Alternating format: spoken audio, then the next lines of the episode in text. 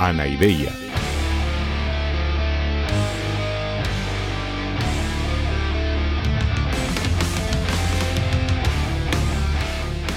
Podcast cínico de divulgación filosófica.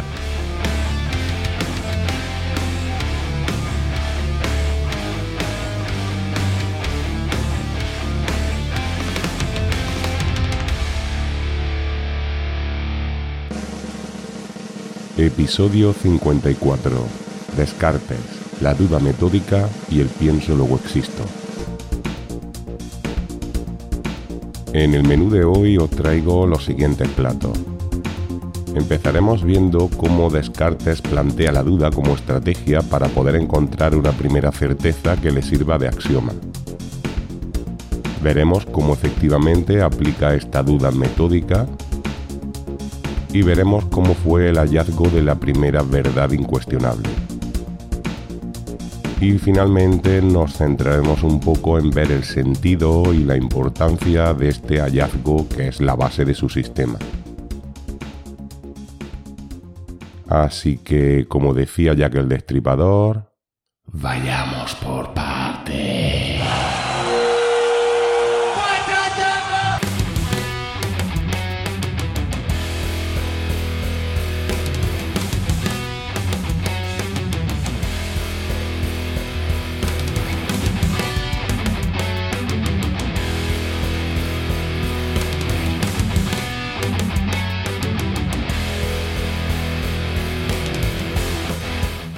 Hola, hola, hola, mis queridos drugos.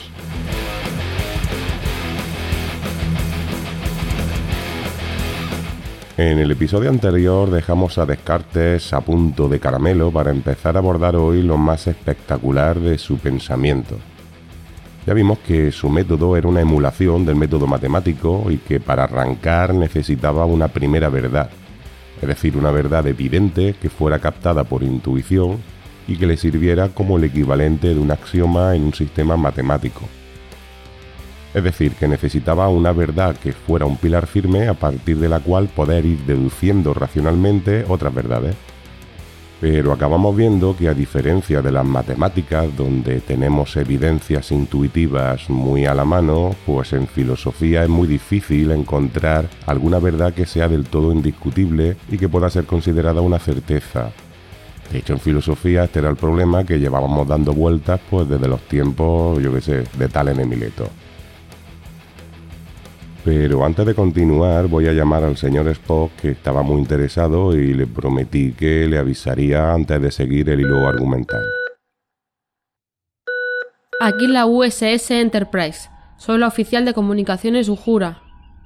Buen día, Ujura. Mm, soy Juanma Cardenete de Anadeya Podcast, que podría hablar con el señor Spock. Saludos, señor Cardenete. Enseguida le conecto con el comandante Spock. Está esperando su llamada. Al habla Spock. Señor Cardenete, desde la última ocasión en que hablamos he estado pensando en posibles aseveraciones de carácter filosófico que pudieran tener el rango de axioma y no logro encontrar ninguna. Dudo mucho que sea posible encontrar una. Mm, pues mire, señor Spock, justamente así es como se le ocurrió proceder a Descartes. No comprendo a qué se refiere. Me refiero a que justamente encontró su primera certeza dudando mucho. ¿Dudando? No comprendo. La duda es el opuesto lógico a la certeza. Pues precisamente por eso. Es decir, la duda y la certeza, como usted dice, son autoexcluyentes lógicamente hablando. Es decir, que donde hay una certeza no cabe la duda y donde hay una duda es imposible que haya certeza. A Descartes se le ocurrió que ya que no podía encontrar directamente una certeza, que la podría encontrar quizá indirectamente por el otro lado, es decir, por el lado de la duda. Quiero decir que pensó que a fuerza de dudar quizá podría encontrar algo de lo cual no fuera posible ya dudar. Y ese algo sería entonces necesariamente, pues eso, una certeza. ¿Quiere decir que se propuso encontrar una certeza por eliminación? Sí, sí, exactamente eso. Es decir, es lo que llamamos la duda metódica. Y se trata de que a fuerza de dudar como estrategia de todo lo que se pueda dudar, incluso yendo mucho más allá del límite de lo razonable, pues quizás sí podamos encontrar algo de lo que ni siquiera un psicópata de la duda pudiera dudar. Es decir, que no se trata en verdad de una duda auténtica, de una duda escéptica, sino que se trata de un dudar hiperbólico, fingido. La estrategia consiste en suponer que es totalmente falso cualquier cosa de la cual se pueda concebir una duda aunque sea remota. A ver si así, a fuerza de eliminar cosas, queda algo que no puede eliminarse, es decir, que no quepa duda de ello. Y ese algo entonces, pues era una certeza que es lo que está buscando. Fascinante. Es un procedimiento muy brillante. Sí, sí, desde luego. Para mí personalmente esta estrategia es el punto más brillante de todo su pensamiento. Y aunque después nos cuestionaremos si fue totalmente original, yo creo que su manera sistemática de aplicar la duda sigue siendo igual de genial. ¿Y cómo procedió a aplicarla? Pues a ver, lo primero que hay que tener en cuenta es que esto solo puede ser una reflexión en primera persona o una meditación, como decía él.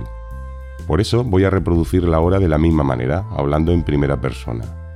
Así que como decía Jack y también decía René Descartes, vamos por partes. En primer lugar, yo me doy cuenta de que la principal fuente de información que me llega es a través de mi sentido. Es decir, mis ojos me muestran un mundo en el que hay luz, color, movimiento, y bueno, mis oídos me permiten, por ejemplo, escucharlo a usted y poder así conversar. Pero ¿puedo dudar de lo que me muestran los sentidos? Por supuesto, es evidente que a veces los sentidos nos engañan. Pues exactamente. Por ejemplo, yo qué sé, algún día he visto acercarse a mi primo de Colomera y cuando lo he oído saludar, pues me he dado cuenta que ni era mi primo ni era de Colomera. Es decir, que los sentidos me habían engañado. Y aplicando la duda metódica, voy entonces a suponer que todo absolutamente lo que me muestra los sentidos es siempre falso, absolutamente todo y sin excepciones. Comprendo.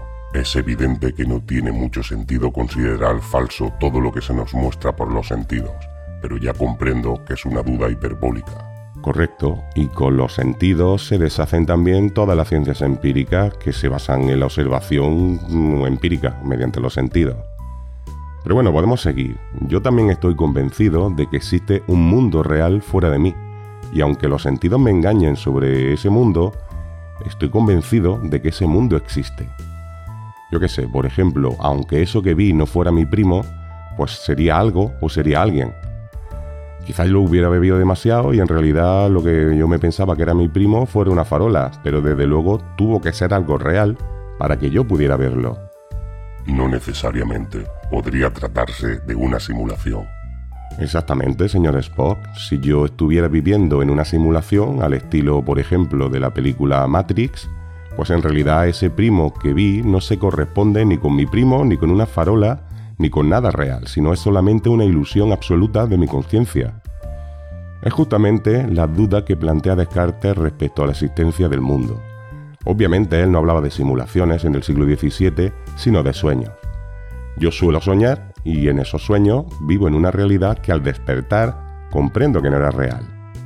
La cosa es, ¿puedo estar seguro de no estar soñando ahora? Porque podría ser, como decía Calderón de la Barca, con aquello de que toda la vida es sueño y los sueños sueños son. Cabe la duda de que exista realmente una realidad física fuera de mi mente, de manera que aplicando la duda metódica, supondré que la propia realidad es solo un sueño, es una ilusión o una simulación. Contundente pero cierto.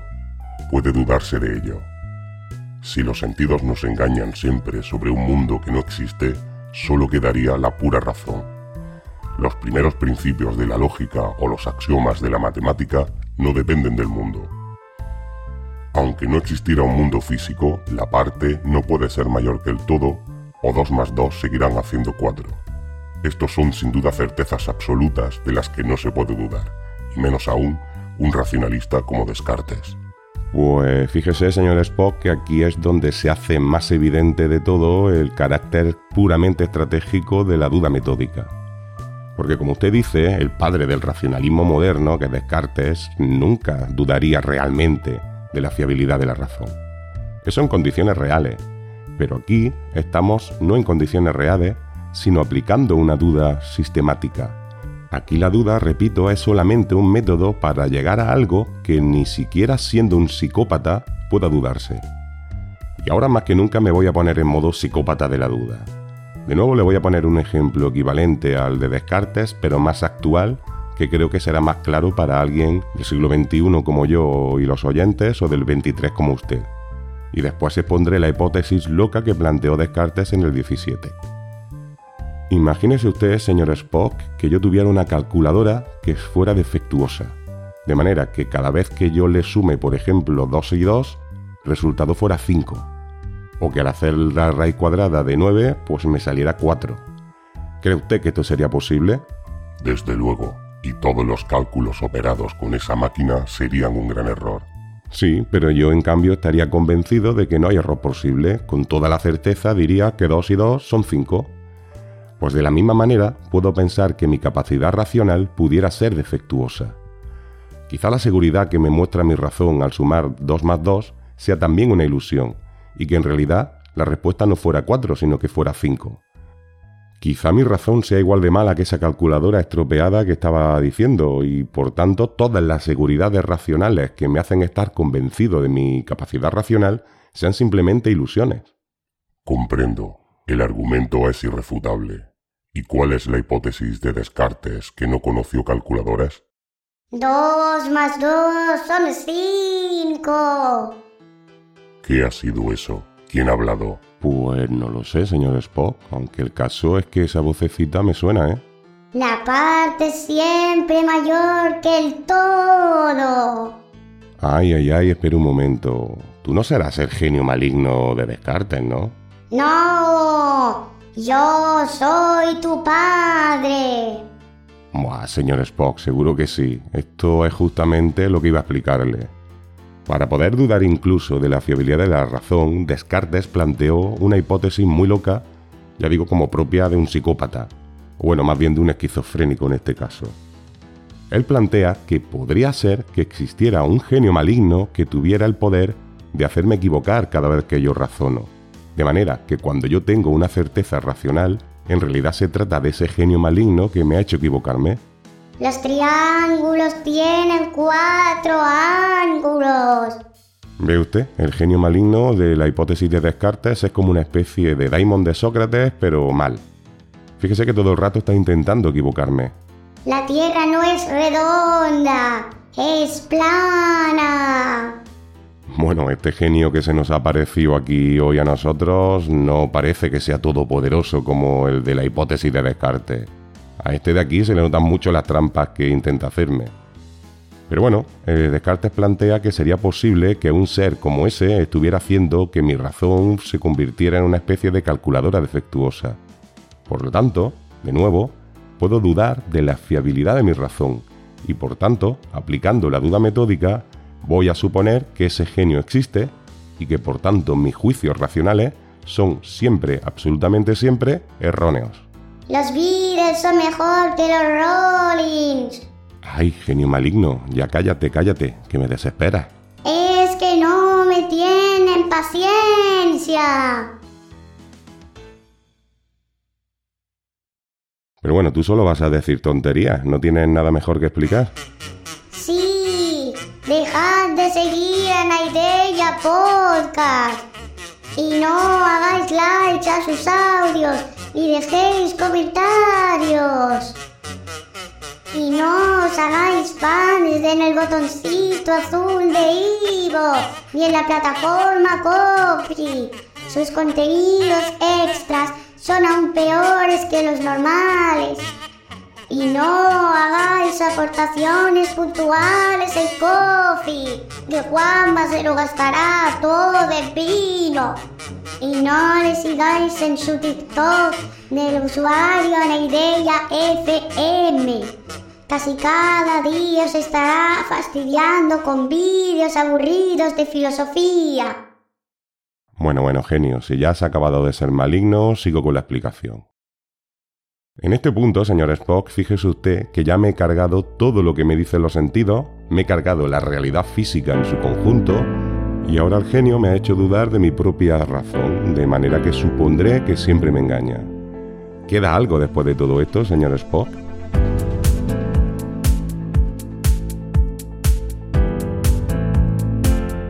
Entiendo que sí. Queda usted mismo, que es quien está pensando. Exactamente. ¿Quedo yo que soy quien está pensando todo esto? Yo estoy dudando, estoy quizás siendo engañado, pero estoy pensando. Esto quiere decir que yo soy un algo que piensa, que yo existo. Pienso, luego existo. Si yo no existiera, no podría dudar ni ser engañado. Y mientras más intento dudar de mi propia existencia, más la estoy confirmando. Porque el hecho de dudar es una manera de pensar y es por tanto una prueba de que estoy existiendo. Es imposible dudar de mi propia existencia y por tanto, por fin, puedo tener una certeza absoluta de que algo existe y ese algo soy yo. Comprendo. Ya ha llegado usted a una primera verdad evidente, a una certeza absoluta. Ya tiene usted un axioma que es lo que estaba buscando. Sí, sí, exactamente. Recordemos que toda la duda metódica iba dirigida a eso, a encontrar por eliminación una certeza y es justo lo que acabo de conseguir, ya tengo una. La certeza primera que tengo es que yo existo. Y a partir de esta primera verdad, que es una evidencia, es decir, una intuición racional, puedo intentar deducir racionalmente otras verdades. Es decir, que he llegado a donde quería, al pilar de su sistema equivalente al axiomático. Pero usted solo ha demostrado que existe como un algo que piensa. Sí, sí, claro, pero es que aún no he acabado. De hecho, esto es solo el principio. A partir de esta primera verdad, Descartes reconstruirá gran parte de lo que se ha destruido durante la aplicación de la duda metódica. Pero bueno, yo creo que es mejor que dejemos para el próximo episodio esa reconstrucción de la realidad. Ahora yo creo que sería mejor aclarar un poco este primer resultado, porque que además de ser la base de todo su sistema filosófico, es con seguridad el aspecto más famoso de Descartes y muy frecuentemente se malinterpreta el sentido de esta afirmación e incluso su significado.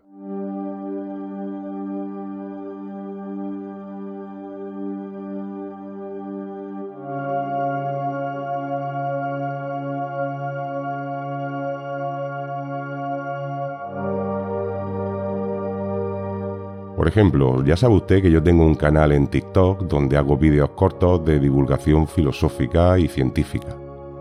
Pues en algún vídeo de TikTok he hablado de esto del pienso luego existo de Descartes y me sorprendió mucho que hay muchísima gente que me decía en los comentarios que siempre habían entendido la expresión pienso luego existo en un sentido temporal y no en el de la implicación lógica.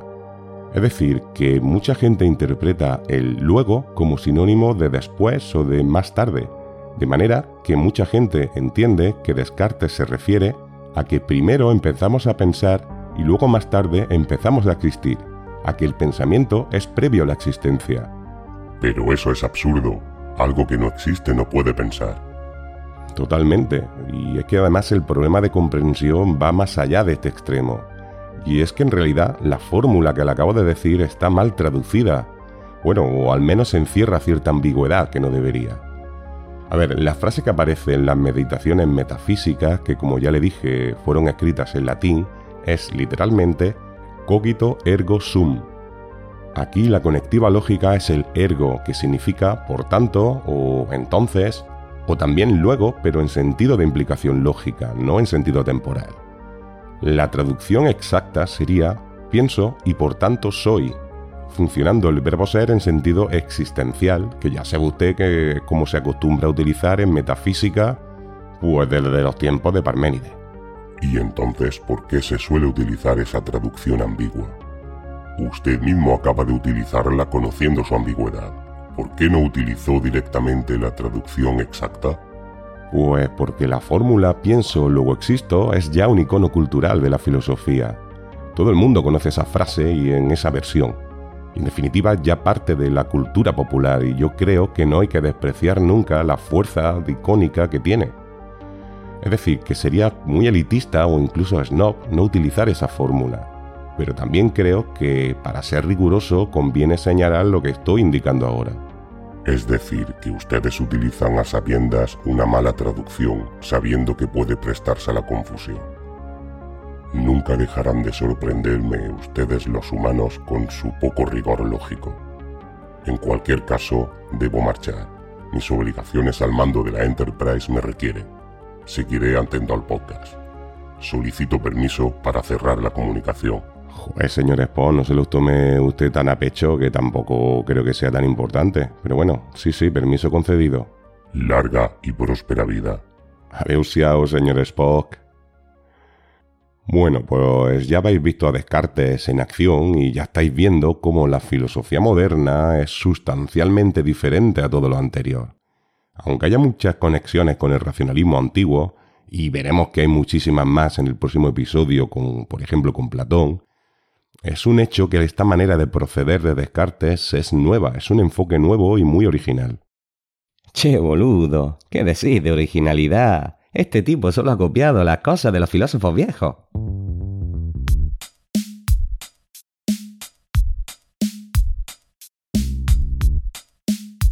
Hola Diógenes, mm, bueno, no sé a qué te refieres. Descartes es un pensador original que inaugura toda una manera de hacer filosofía. Su aplicación de la duda metódica para lograr una evidencia racional es un ejemplo de esta nueva estrategia que nunca se había visto.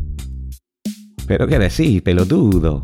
Vos mismo explicaste en el episodio 46 que aquel pibe Avicena dijo lo mismo seis siglos antes. Mm, bueno, a ver, en cierta manera cierto. Avicena, siguiendo el método racionalista de Alfarabi, consideraba que el conocimiento auténtico debe obtenerse siempre mediante el ejercicio puro de la razón y siempre fundamentando todo únicamente en lo que se obtuviera por la evidencia lógica y además sin contaminación con ninguna idea preconcebida y ni siquiera con los sentidos. Decir, esto en cierta manera es equivalente al método cartesiano y a la duda metódica que acabamos de ver que sí que es cierto que el procedimiento de Descartes no es totalmente original, como ya he comentado antes, y que seguramente se inspirara en Avicena. Pero yo creo que eso no le quita ningún mérito a Descartes. Él supo encajar estas directrices de Avicena en un enfoque individualista y sistemático que además le llevó mucho más lejos que Avicena. Acabamos de verlo, ¿no? Esto le ha llevado a la certeza de su propia existencia como pilar de su filosofía Oh, viste, qué gran cosa. Ahora ya sabe que existe. Es una obviedad. Estos racionalistas siempre intentan pasar por genialidades, boludeces obvias. Obvio que existí, pelotudo, si no, no me romperían las bolas con estos chambones racionalistas. A ver, Diógenes, claro que ya sabía desde el principio que existía, pero era solo una opinión. Ahora, tras la duda metódica, lo ha demostrado de manera infalible. Ya no puede haber duda de la existencia propia. Solamente un perejil dudaría de su existencia. Y encima ni siquiera es una boludez original. Ya explicaste el mismo quilombo con aquel otro chambón de Agustín de Hipona. ¿Cómo fue que decía? Si dudo existo. La misma mierda dicha 15 siglos antes. Mm, bueno, la verdad que en eso sí que tienes razón. Como vimos en el episodio 44, San Agustín utilizó la misma idea como refutación de los escépticos que afirmaban que no existen verdades. Respondió que la aplicación de la duda implica la propia existencia y que solamente quien existe puede dudar o equivocarse. De hecho, su fórmula es bastante similar a la de Descartes. Era concretamente si fallor sum, es decir, si me equivoco, existo. En realidad es la misma idea y la utiliza para lo mismo, para demostrar que hay al menos una certeza absoluta que ni siquiera el más escéptico puede poner en duda. Y Descartes, obviamente, con el conocimiento de la filosofía medieval que tenía, conocía este argumento de San Agustín y sin duda su pensamiento lo inspiró para encontrar su primera verdad. Lo inspiró, de sí, es la misma chantada. Dos racionalistas diciendo la misma boludez y encima este Descartes robándole al viejo las ideas. Gallego, ¿dijiste que los dos son seguidores de Platón? Mm, pues sí, San Agustín ya vimos que es un neoplatónico declarado y Descartes tiene muchísimos paralelismos muy evidentes con Platón. De hecho, en el próximo episodio, como ya he anunciado, vamos a verlo muy claramente. Obvio. De tal palo, tal esa astilla. Sayonara, baby. Adeusiao, Diógenes. En fin, vamos a ir cerrando el chiringuito por hoy y espero que os haya resultado interesante la manera en que Descartes aplicó su método y encontró su primera verdad. En el próximo episodio seguiremos con los platos fuertes de Descartes asistiendo a la reconstrucción de la realidad y del conocimiento que le permitirá su primera verdad firme que acabamos de ver. ya veréis que es muy interesante, pero recordad que antes, el martes próximo, espero publicar los postres correspondientes al menú de este episodio de hoy y también de los del episodio anterior, porque la semana pasada no me dio la vida para grabarlos y dejé pendientes las lecturas para añadirlas al próximo contenido extra. Así que ahora sí, con esto y un bizcocho, hasta el martes que viene o al otro a las 8. Ni machismo ni feminismo, igualdad.